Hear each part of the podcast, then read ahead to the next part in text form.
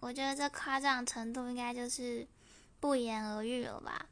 然后，如果问我自己的想法，我是一直会忍不住在想，就是我们到底能做什么？就是面对就是这么荒谬的事情，我们真的无能为力吗？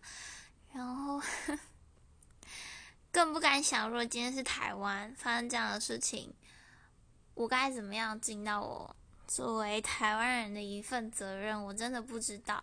然后面对这样的事情，或者说这样的处境，我真的觉得很无力，然后也很恐慌。